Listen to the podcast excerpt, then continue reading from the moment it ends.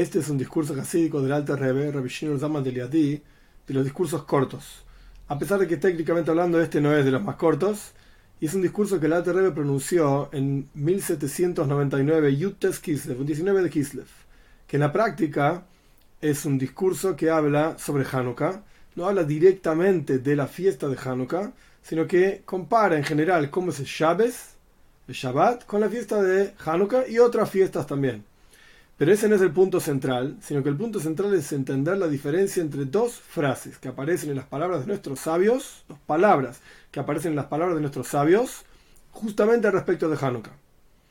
Las palabras son Hallel o Braja. Hallel significa alabanza, Braja significa bendición, y Hoidah. Hoidah en general se refiere a agradecimiento. Pero en este discurso el contexto de Hoidah es Moideani, reconozco como una persona que reconoce a otro que estaba equivocado, reconozco que vos tenés razón.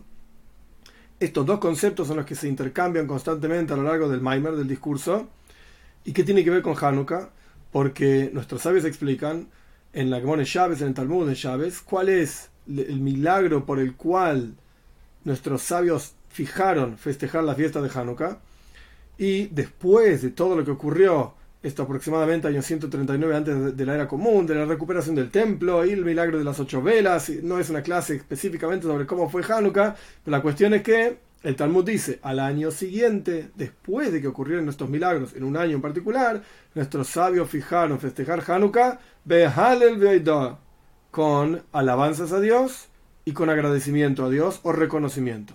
Vamos a ver. Justamente esto es lo que da comienzo a este discurso. Al año siguiente, nuestros sabios fijaron hacer un Yom una festividad en Hanukkah, con alabanza a Dios y con agradecimiento. Para entender qué significa Hoida, que de vuelta, en general se traduce como agradecimiento, pero en este contexto, como reconocimiento, ¿qué significa reconocer a Dios? ¿Qué es lo que tenemos que reconocer a Dios? De acuerdo a lo que dice el Talmud, que la mitzvah de Hanukkah, o sea, cómo se festeja Hanukkah, cada mitzvah tiene que tener, cada precepto tiene que tener un tiempo determinado para festejarlo. De tal manera, en tal momento, con tales herramientas, etcétera, para saber que uno lo festejó o no. Porque si no tiene una medida clara y concreta, ¿cómo sabemos si cumplimos con festejarlo o no? ¿Hasta qué hora de la noche se puede prender las velas de Hanukkah? Mitzvasa mishetishka hama le la mitzvah específica del encendido de las velas de Hanukkah es desde la puesta del sol hasta que, traducción literal, se acaben las piernas del mercado. O sea, la gente ya no esté dando vueltas por las calles. Pero estas palabras van a tener un significado importante hacia el final del discurso. ¿Qué significa que se acaben las piernas del mercado? Entre paréntesis, este discurso tiene dos versiones, que cada una tiene su ventaja y desventaja. La idea es complementarlas, conectar ambas versiones. Vamos a estudiar la segunda versión, es un poco más larga, y un poco más clara, pero vamos a estudiar el final de la primera versión, porque ahí explica y cierra, digamos, la idea de Hanukkah. Nuestros sabios entonces dijeron que hay que alabar a Dios y reconocer a Dios, y que esto se hace hasta que se acaben las piernas del mercado. Y el asunto es que en el rezo tenemos dos asuntos, en la tfila hay dos asuntos, braja veida, braja bendición, hoida, ya dijimos, agradecimiento, reconocimiento el asunto de la, del, reconocimiento, hoidá, es como una persona que es muy del javeiro, una persona que reconoce al otro sobre, asunto, sobre algún asunto en particular. ¿Por qué reconoce? Porque antes discutía con él, no estaba de acuerdo, y ahora reconoce que las palabras son como dice el otro. La cuestión es como decís vos, reconozco. Esta es la palabra hoidá. Ahora, si nosotros tenemos que ser hoidá a Dios en el rezo, Braja, después discutimos qué es. Pero Hoidá es reconocimiento. Todos los días, tres veces por día, somos Moide. Reconocimiento, reconocimos a Dios. ¿Qué es lo que reconocemos? El asunto es que cada uno de nosotros tenemos dos componentes en la vida. Un componente en este contexto y otros, pero en este contexto de este discurso, un componente es Tainug, placer. Y el otro componente es Hayus. Hayus significa vitalidad, energía, vida. Estamos vivos. El asunto del placer es algo que está fuera de uno y uno lo incorpora en su vida y esto le genera placer. O cuando, por ejemplo, una persona entiende un concepto que antes no entendía, esto le genera placer. Pero de Hayus, de estar vivo, el mero hecho de vivir, esto no genera placer. No es que uno se siente, wow, estoy feliz, estoy contento y tengo el mismo placer cuando de repente me regalaron, por decir cualquier ejemplo tonto, un chocolate que de no sé dónde y que es muy caro y muy rico y qué sé yo, eso me genera placer. Pero estar vivo no tengo placer, simplemente estoy vivo. Y en realidad la vida es mucho más placentera que todos los otros placeres que existen en el mundo. No hay cosa más placentera que vivir. Como vamos a explicar, al lo voy a explicar de una forma muy interesante. Porque Dios da vida a todas las cosas. De algo de la nada. Constantemente Dios nos está dando vida. Este concepto va a ser importante más adelante. Y después, cuando la persona está en el mundo, una vez que estás vivo y Dios te da vida, algo de la nada, te crea constantemente, después podés recibir cualquier tipo de placer. Podés comer, podés beber, o sea, cuál fuera, estudiar, etc. Sea como fuere, sin vida, no podrías recibir y aceptar ningún tipo de placer, porque no estarías en el mundo. Automáticamente, la vida es lo más grande que hay es lo más placentero que hay. Y nosotros vemos en la práctica que para muchas personas su vida es más importante que todo tipo de placer. Porque si le diese a una persona placer con la condición de que después lo matan, toma, come esto que te genera placer y después te mato. Automáticamente con seguridad no recibiría esa cosa por más placentera que sea y no tendría ningún tipo de placer en el mundo con tal de continuar con vida. Y como nosotros vemos en la práctica, una persona puede sufrir muchos tipos de sufrimientos y a veces de, las cosas más graves con la condición de estar vivo. Por ejemplo, a veces la gente toma medicinas que son muy amargas para poder vivir. Entonces estamos dispuestos a dejar de lado el placer por la vida de todo lo mencionado, se entiende claramente que la vida es lo más importante que hay, y sin embargo una persona no tiene placer de la vida. Entendemos lógicamente y racionalmente que es más importante que cualquier otro tipo, otro tipo de placer, pero sin embargo no tenemos placer de la vida. ¿Por qué? Y esto es una frase que viene ahora clásica, fundamental en Hasidis, en el pensamiento hasídico. Un placer constante no es placer. No es placer. La explicación más simple, ahora vamos a ver lo que es el alterer, la, explicación más simple es, es muy rico comer de vez en cuando un chocolate especial que viene de no sé dónde, etc. Pero si todos los días, todo el día estás comiendo ese chocolate, ya deja de ser placentero. Antes de que el mundo fuese creado, no existía quien reciba placer. Y cuando el mundo es creado, esa vitalidad divina que está en el interior del mundo es constante. Dios está constantemente recreándolo y por lo tanto no es placentero sentirse vivo, porque Dios te está dando vida y es algo que ya está, es fijo, digamos, en tu universo, en tu mundo, te sentís vivo y no es que uno se cuestiona instante a instante, ¿acaso estoy vivo o no estoy vivo? Ah, pero estoy vivo, Borja, Shem, tengo placer. Y en el siguiente instante, oh, me morí, pero ahora estoy vivo, ah, Borja, Shem. En general no. Una persona está viva y todos tenemos nuestros planes de vida y tenemos nuestros asuntos en la vida y estamos vivos y es algo obvio. Es algo que no lo cuestionamos. Pero en realidad esto es un error muy grande cuando la persona sepa y medite que este es el servicio principal a Dios. Es decir, cuando medite que Dios no creó el mundo una vez hace 5.782 años y que eso ya fue, el mundo está funcionando. No, con todas las criaturas de algo de la nada, sino que Dios crea el universo instante a instante y con su bondad impresionante lo crea algo de la nada microsegundo a microsegundo, simplemente por poner un nombre. Y sin esto, sin la creación divina constante, el mundo dejaría de existir y se perdería en un instante. Como decimos en el rezo, bendito es el que hace la creación, no es que hizo, hace en, en presente, constantemente Dios está haciendo toda la creación. Y está escrito que los cielos fueron hechos con la palabra de Dios y con el aliento de su boca. Fueron hechos todas las huestes y entonces, esto es como una persona que habla. Dios hace la creación. ¿Y cómo la hace? Con el habla. Con la palabra de Dios. ¿Qué significa el habla? El habla recibe energía del pensamiento. El pensamiento recibe energía del intelecto. De la misma manera, ahora, cada nivel del mundo va recibiendo energía instante a instante de un nivel superior hasta llegar a Dios mismo. Pero es algo constante. En el momento en que la persona está hablando, al mismo tiempo la persona está armando en su cabeza las frases que va a decir.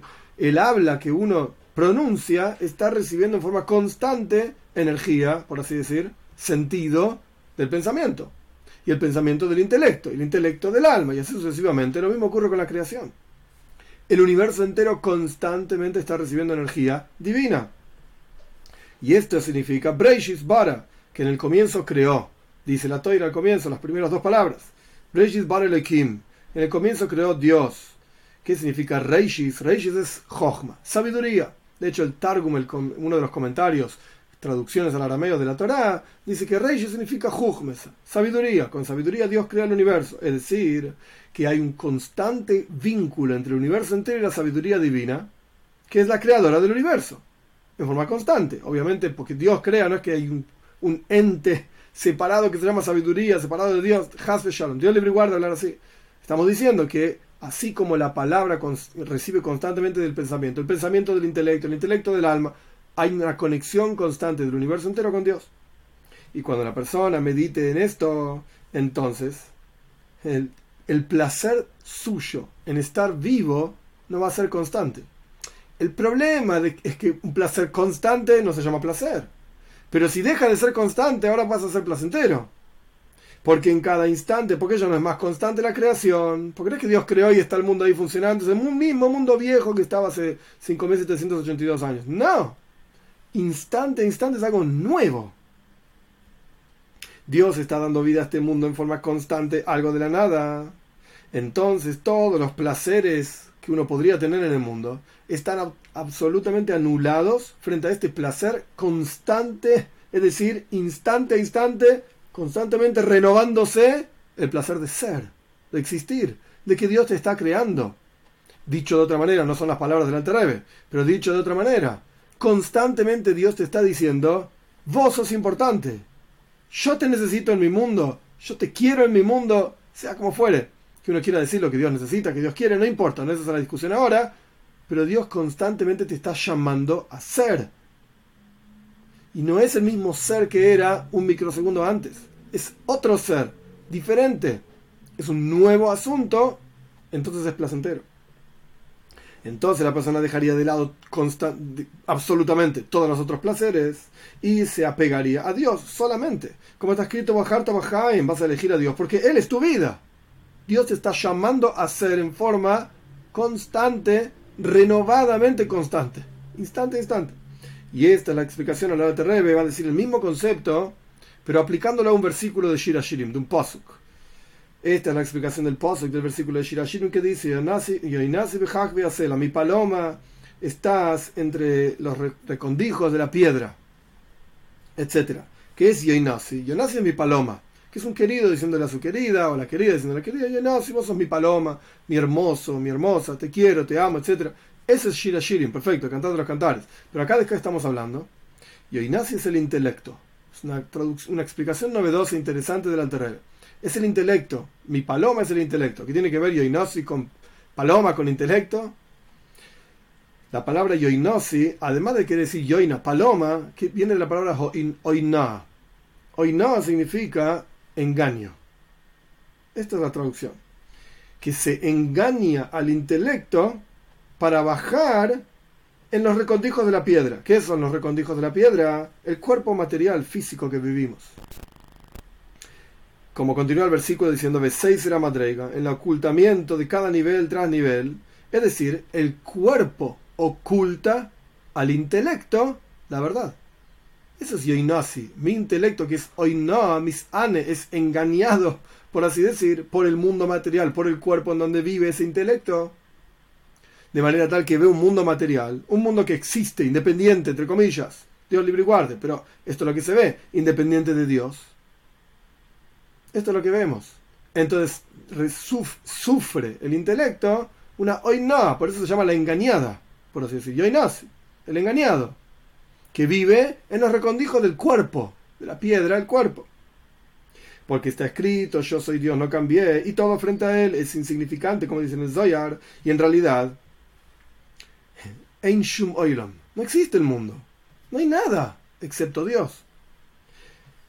Y no tiene ningún sentido decir que hay un espacio, hay un tiempo, porque todo es de Él. Y todo es Él. Y no hay nada fuera de Él. Y Él se capta a sí mismo y se conoce a sí mismo.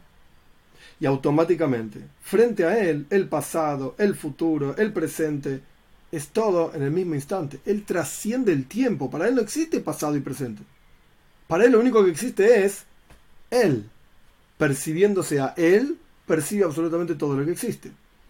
Es como, no es exactamente así, pero es como un autor cuando escribe y piensa, antes de escribir incluso el libro, con un personaje, con una historia, etcétera, tiene todo acá en la cabeza y tiene la vida de cada personaje, los, la forma de cada personaje, los pensamientos de cada personaje, las ocurrencias de cada personaje, está todo en la cabeza del escritor. Después lo tiene que plasmar en el libro. Todo lo que existe, absolutamente todo, está entre comillas en la cabeza de Dios. Y esa es la única realidad que existe. Dios.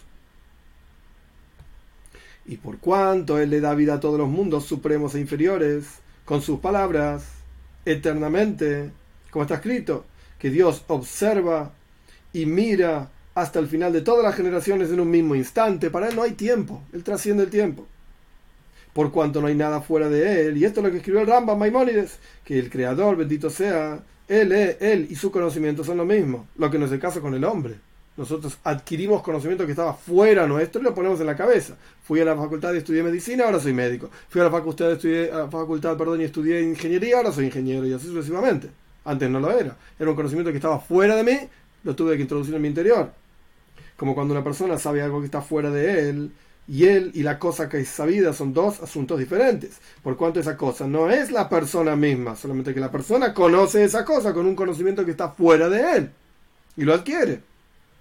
Lo que no es el caso, frente a Dios, no existe una cosa así, por cuanto todo se proyecta de Él y no hay cosa fuera de Él. Y cuando Él se conoce a sí mismo, conoce absolutamente todas las cosas que existen. Por cuanto no hay nada fuera de Él y de su propia esencia. Y esto es lo que está escrito, que dice Ramba, Maimonides, Él es el conocimiento, Él es el que conoce, y, con, y conociéndose a sí mismo, sabe todo. Como está escrito, que Mimjo Hakoil, de tú de, Dios sale absolutamente todo. Y por lo tanto no tiene ningún sentido hablar de espacio, de tiempo, no hay nada excepto Él. Pero nosotros que vivimos en un mundo material, que tenemos esa sensación de que ese mundo es propio, independiente de Dios, nosotros vemos cambios. Dios dice, Ani Hashem yo soy Dios, no cambié, pero nosotros sí vemos cambios. En un momento yo estaba en tal lugar, en otro momento estoy en otro lugar. Antes era más chico, ahora soy más grande. Antes la barba estaba más, más, naranja, ahora está más blanca. Sí hay cambios. Hay tiempo, hay espacio. Estamos limitados al tiempo y al espacio. Pero en realidad no hay ningún cambio frente a él, porque él es Achdus Pshuta, la unicidad absoluta. Y esto lo que significa Yoinosi, mi paloma, es el intelecto, la paloma, que está dentro del cuerpo, es misane, es engañado y ve cambios, pero en realidad la persona tiene que meditar en que no es así y sin embargo esta meditación también tiene dos partes, hay dos asuntos. Por un lado está Shmia, audición, y por el otro lado está Reía, visión, porque no es lo mismo escuchar que ver, porque una persona que escucha una cosa, etcétera, y la entiende, pero en realidad, esa cosa que la persona escuchó y entendió no se volvió verdadera, verdad absoluta en su mundo. Y cuando la persona ve algo, no estamos hablando de ilusiones y magos, ve algo realmente, un evento determinado, esta cosa es verdad, con una verdad absoluta, sin ningún tipo de dudas en su mundo, en su vida. Y esto es lo que significa quien es sabio, quien es sabio, el que ve lo que nace. El que ve la, la realidad, el que ve no el que entiende, ese es sabio, el que ve. Y esta es la explicación de los dos nombres en general, adjetivos, Jajam y Novoin. Jajam viene de la palabra Jochma, sabiduría, significa visión, ver. Novoin viene de la palabra Bina, entender. No es lo mismo ver que entender. Y estas dos cosas, visión y audición, ver y entender, la persona puede llegar a través de la meditación al concepto de Shmia, de, de entender, audición, que la persona entienda, y reía, visión, que la persona vea con su sabiduría que esta es el emes, esta es la verdad. La persona puede llegar a estos dos conceptos dentro de de la meditación, son diferentes niveles de meditación. Y esta es la explicación de otro versículo de Shirashirim, Mostrame tu forma quiero verte y, mostrar, y hacerme escuchar tu voz. Quiero escucharte. Son dos cosas diferentes.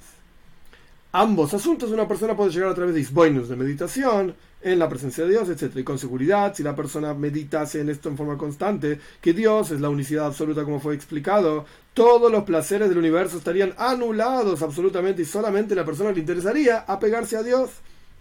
Y sería uno como una vela frente a una antorcha, que la vela tiende a fundirse dentro de la antorcha y no le interesa nada más en el mundo. Incluso su propio su propia existencia, la vela está, está, tiene, está de acuerdo, concuerda en entregarse, en perder su propia existencia con tal de fundirse dentro de la antorcha. Y esta es la explicación de Braja y Oida. Volvemos al, volvemos al comienzo del discurso. En el rezo, dijo la Alterreba, hay dos asuntos. Braja y Oida, bendición y reconocimiento. Estos son los dos asuntos. Braja es el concepto de visión, ver, como vamos a explicar en un minutito. Oida, reconocimiento es, no, no lo veo, lo entiendo y por así decir, bajo la cabeza y reconozco. Dios es el que tiene razón. Por eso durante el rezo reconocemos, también agradecemos, de verdad, pero acá el contexto es otro. Reconocemos que la verdad la tiene Él, no nosotros. Nosotros vemos una realidad, pero eso es nuestra realidad sesgada porque el cuerpo engaña al intelecto, a la neshama, al alma, para ver un mundo material y funcionar dentro del mundo material. Y en la práctica esto es lo que Dios quiere, pero Él quiere que lo busquemos dentro de ese mundo material y que podamos llegar a entender, shmia, escuchar y entender que Él es uno. Y los cambios que vemos no afectan a su esencia, Él trasciende el tiempo y el espacio. Ese es Eidoa, reconocer. Pero hay otro concepto que se llama Braja, bendición. Y la diferencia entre ellos es justamente la diferencia que hay entre Chávez y otras fiestas, incluyendo Hanukkah. Todas las fiestas ocurren por un milagro que ocurrió en esa fiesta. ¿Por qué festejamos Hanukkah? Por los milagros que ocurrieron en la época del segundo templo, etcétera, etcétera. ¿Qué es un milagro?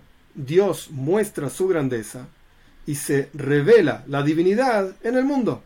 Y toda criatura pasa a entender que todo viene de Él. Es un milagro dices, wow, esto es algo divino, esto es algo especial un milagro es una revelación divina. Y por lo tanto, este es el concepto de hoida, reconocimiento. le reconocemos a él que no es como nosotros pensábamos hasta ahora, sino que es diferente. Nosotros hasta ahora pensamos que hay cambios, si Dios está limitado al mundo, es parte del mundo, etc. O que Dios creó el mundo y el mundo funciona independiente de él. un Dios libre y guarde. Vemos un milagro y decimos, Moide, Moide Ane, reconozco que estoy equivocado. Hasta ahora estaba equivocado. Solo que, ¿por qué estábamos equivocados? Porque hay un ocultamiento de su presencia en el mundo y ahora parece un milagro, revelación divina, wow, ok, reconocemos que estamos equivocados. Pero en realidad, nosotros veíamos una cosa, el ocultamiento nos generaba una mentira, por así decir, ahora entendemos a partir del milagro la verdad. Sin embargo, esta meditación no deja de ser shmia, audición. Audición, incluso cuando hay un guilo y alocus incluso cuando hay una revelación divina de un milagro, no deja de ser limitada nuestra capacidad de comprenderlo, entenderlo y de llegar a la presencia de Dios en ese milagro. La persona entiende, pero PMS en realidad no es algo que capta y ve. Entiende, pero no capta y ve. Esto es Yamim Toivim. Las fiestas representan un nivel de revelación divina determinado, similar al concepto de Shmia de audición, similar al concepto de meditación. Es decir, el Alter quizás parece una ensalada, pero el Alter explicó, audición es igual a Yamim Toivim, fiestas. Y eh, todas fueron las fiestas determinadas a partir de un milagro que ocurrió en, en, esos momentos. A pesar de que un milagro es un nivel de revelación divina, claro, pero es como el nivel de revelación divina de audición, donde la persona entiende, pero se, se hace parte de uno y es verdad, no tanto. Este es el concepto de las fiestas y la revelación divina de cada fiesta. Similar al concepto de la meditación que uno llega a entender, escuchar. Pero en Chávez, en realidad hay un nivel superior. Que la persona ve, la, ve, ve literalmente, automáticamente, la realidad divina y puede apegarse cada uno a Dios y estar totalmente anulado a Él como explicamos que la nada está anulada a él, etc. Y ver, literalmente, cómo el universo entero es creado algo de la nada. que esto es uno de los conceptos de llaves, no está en las palabras del Alter pero ser testigo de que el universo entero fue creado algo de la nada. Por eso festejamos llaves. Porque en llaves hay tres nudos que atan a Dios, llaves y al pueblo de Israel. Y a pesar de que nosotros no vemos en la práctica, pero la Neshome sí lo ve, el alma sí lo ve. Y esto se llama braja, reía. Entonces, tenemos concepto de meditación en Dios, concepto de audición, entender fiestas, determinadas por un determinado por milagro que ocurrió en esa fiesta. Tenemos el concepto de visión, ver a Dios, el concepto de un nivel muy superior de meditación. Que la persona se vuelve real en la persona un determinado concepto, eso es llaves. Eso ocurre en llaves. Porque la palabra braja es como algo que se que crece, que crece y crece su divinidad, su presencia crece en el mundo y se revela en el mundo. Y esto es Baruch Ata, cuando bendecimos, decimos, bendito eres tú, lo que estamos diciendo es que Dios se revela como Él es, su verdad, en este mundo. Y como está escrito que Dios bendijo al séptimo día, y a pesar de que no es más que el nombre Elohim, es el nombre esencial de Dios y es la vitalidad divina en el mundo, pero esto crece y se revela. Hasta aquí llega la, segunda versión de este discurso. Vamos a pasar al final de la primera versión del discurso, porque el Alter explica este concepto de llaves y braja y visión un paso más y lo conecta con Hanukkah, con el comienzo del discurso. Como dijimos anteriormente, simplemente para meternos en el tema, este es el concepto de una braja y visión, que es algo que crece y se engrandece en el mundo. La presencia de Dios se engrandece en el mundo. Y todo pasa a estar anulado a Él. Como decimos, Porojata, bendito eres tú. Y como decimos, Dios bendijo al día de llaves. Ese día se crece la presencia de Dios en el mundo. Y a pesar de que no es más que Elohim, Elohim, ese es un nombre específico de Dios que representa en sí mismo ocultamiento también, para dar vida a los mundos, sin embargo es Vaivarech Elohim. Incluso esto pasa a estar revelado en el universo en el día de llaves. Y todo pasa a estar anulado a él. Y por lo tanto, el tiempo es los seis días de la creación, que uno puede hacer trabajos, y el séptimo día uno descansa y es para Dios, como dice el versículo. Es decir, en el séptimo día se revela este concepto de visión en Dios, braja. Y esto es también que decimos en una plegaria que se llama Kadish, que sea engrandecido y sea santificado su gran nombre. Es decir, que se crezca su nombre y lo podamos percibir aquí abajo en este mundo. Y este es el concepto de Birjas Hashem la bendición de Dios, es la que te, enriquece y que nadie está triste en Chávez, porque en día de Chávez Dios es bendecido, revelado, engrandecido en el mundo, revelado en este mundo en forma concreta que uno lo puede ver y por lo tanto no hay nadie triste. Lo que no es el caso con Hanukkah. En Hanukkah no es así. En Hanukkah, por ser un Yom como dijimos anteriormente, es solamente Shmia. Audición no es visión.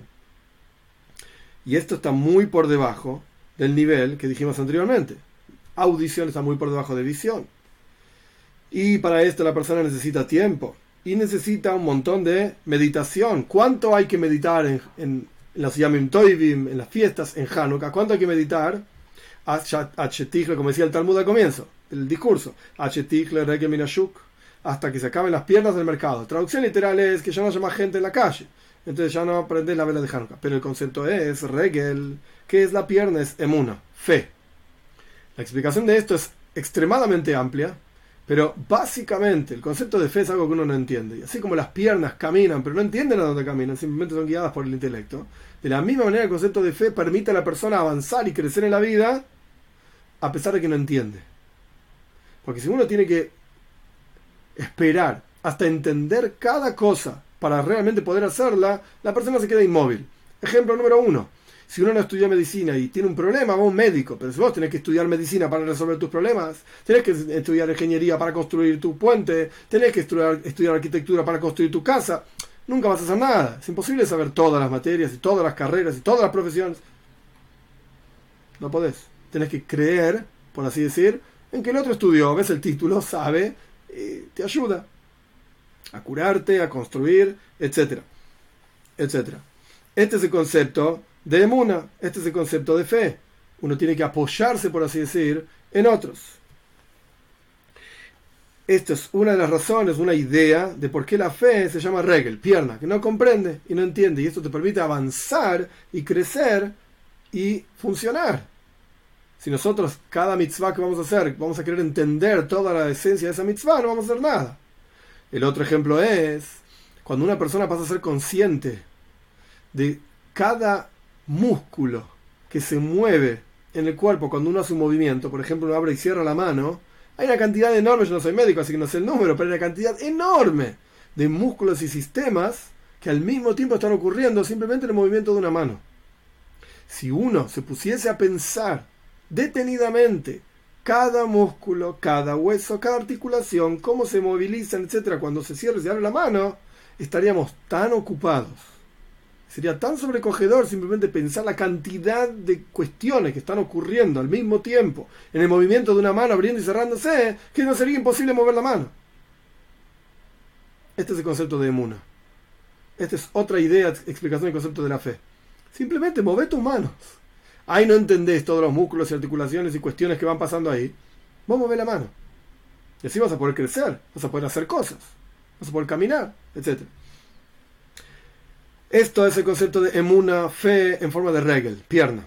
la frase de estos sabios dice, hasta que se acabe regel, la pierna del shuk, del mercado. El mercado representa el dominio público, es decir, aquello que se separa, por así decir, de Dios representa, no que un mercado es impuro, no estoy diciendo esto, estoy diciendo que representa donde hay mucho. En lugar de uno que es Dios, hay mucho. Vemos multiplicidad en el mundo, muchos, entre comillas lo digo, dioses en minúsculas y comillas, dioses, principios, valores importantes, cosas importantes en la vida, o que no son tan importantes, etc. Hay muchas cosas en el mundo. Hay muchas cosas involucradas en la vida de una persona. Pero en realidad lo único que importa es Dios. Ahdus Pshuta, la unicidad absoluta. Ok, pero vivimos en un mercado, en donde abrir los ojos y hay un montón de cosas que van pasando, aparentemente, entre comillas, fuera de Dios, separadas de Él. ¿Hasta cuándo vas a tener que meditar?